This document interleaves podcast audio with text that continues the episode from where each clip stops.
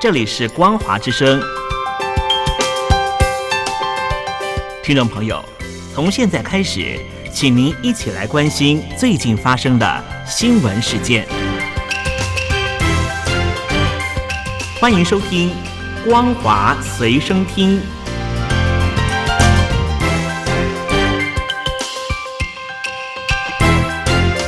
大陆听众朋友，你好，欢迎您收听这节《光华随身听》，我是东山林。咱们习总上台之后，咱们中国人呐，似乎呢不能够吃年夜饭了。为什么那么讲呢？因为北京国务院办公厅排定了明年的除夕二月九号是不放假的。谣传呢，就是因为除夕啊有谐音，意图要除去习近平啊。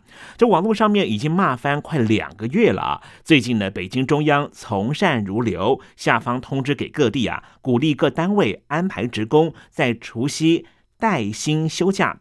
中国证监会随即宣布，除夕当天股市休市。不过网友热议啊，圣上还是威力强大。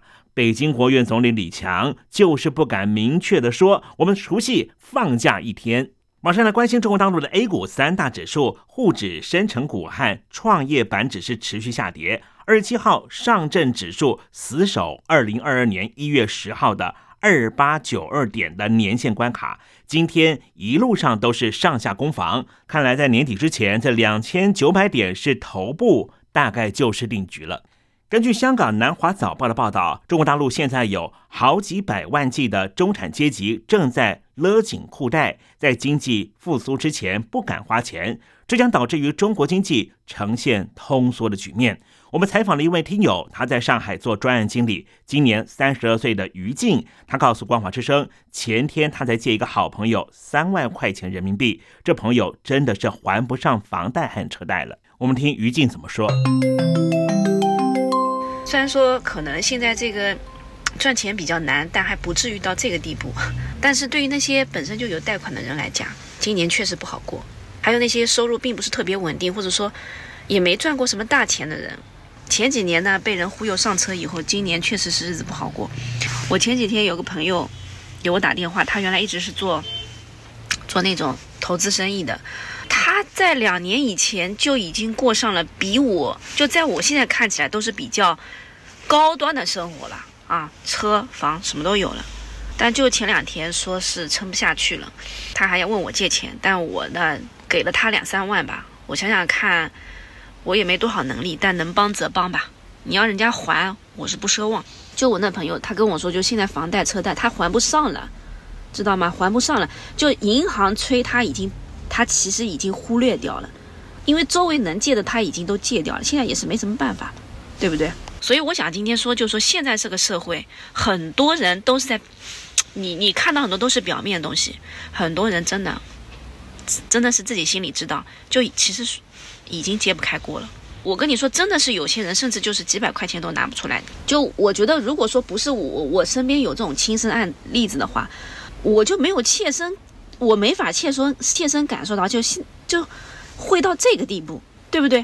真的不要去随便消费了，真的，真的不要去随便消费了。北京师范大学的中国收入分配研究院在二零二一年曾经发表过一个数字：中国月收入两千元人民币以下的人口大约是九亿六千四百万人。前天，中国首席经济学家论坛的副理事长李迅磊在第一财经日报专栏报道这个数字。不过，中共中央立刻下令删文下架。根据光华之声听友的反馈，在福州的小区当保洁员，月薪就是两千六百元，不供吃住；在杭州的市中心当大楼的保安，月薪也是两千多元。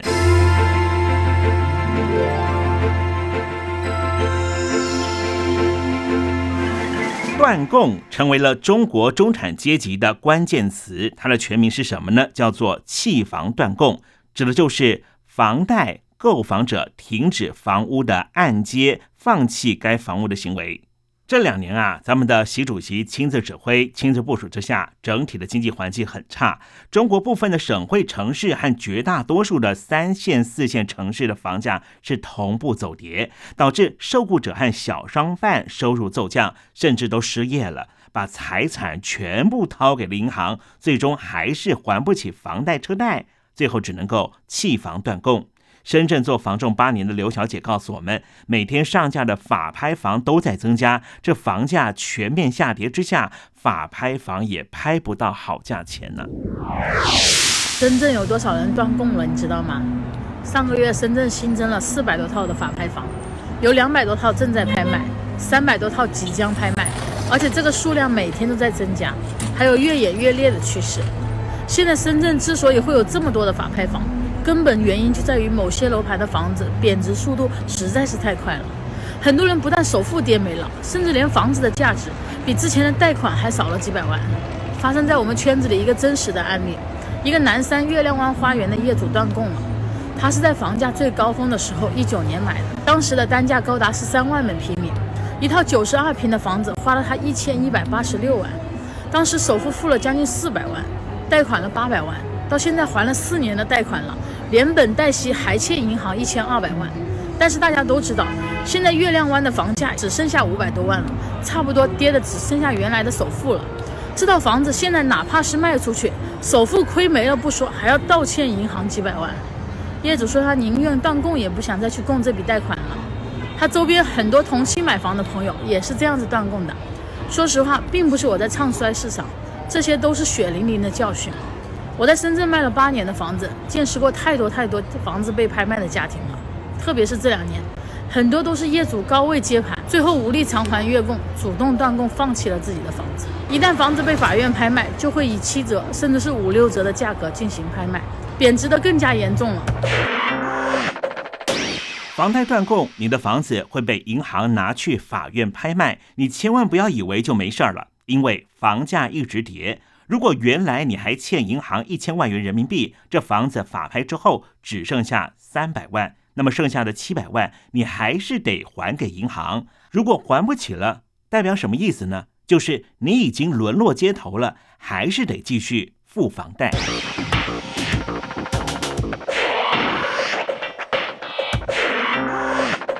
很多老百姓都在问，为何在中国大陆买房的利息利率不能够降？我们做个海峡两岸的。房贷利息比较，目前中国大陆的房贷银行贷款利息大约是百分之五左右，甚至可能会上浮到百分之十。而台湾的房贷利率一直维持低档。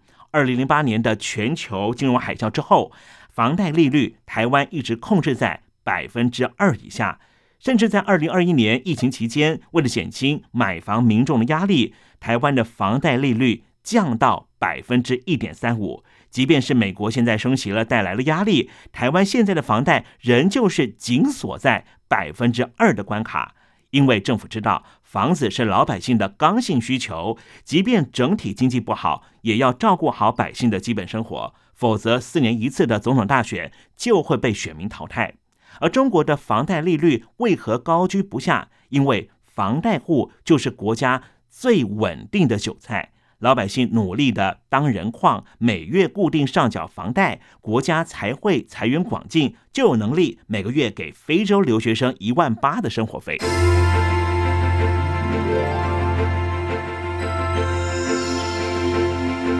中国经济疲软，失业人口剧增，欠薪消息频传，就连四川省的三甲医院、遂宁市的中医院都发不出薪水。这可是当地中共建政之后，一九五二年就成立了中医院呢。昨天有十名身穿白袍的医护人士，寒风中坐在医院四楼窗台上，医生和护士手牵手，相约做事跳楼，以死相逼，希望能够拿到工资，才能够养家缴房贷啊。大量的民众在医院外面围观，场面非常的悲壮。当地消防队也立刻在地面上铺设气垫，以免悬壶济世的医生护士坠落地面，到时候谁来救？怎么就连三甲医院都付不出薪水了？另一台说了一个最新的消息，在湖南的怀化发生了财政危机。我们接到湖南听友葛兰的来信，他说他嫁到怀化市中心，老家是在麻阳苗族自治县，因为自治县的财政崩盘，没办法上缴医保费，现在住院、门诊甚至药局都是全面冻结，医保卡已经没法刷了。听众朋友想和我们分享任何讯息的话，欢迎写信到光华之声的专属信箱。以上新闻由东山林编辑播报。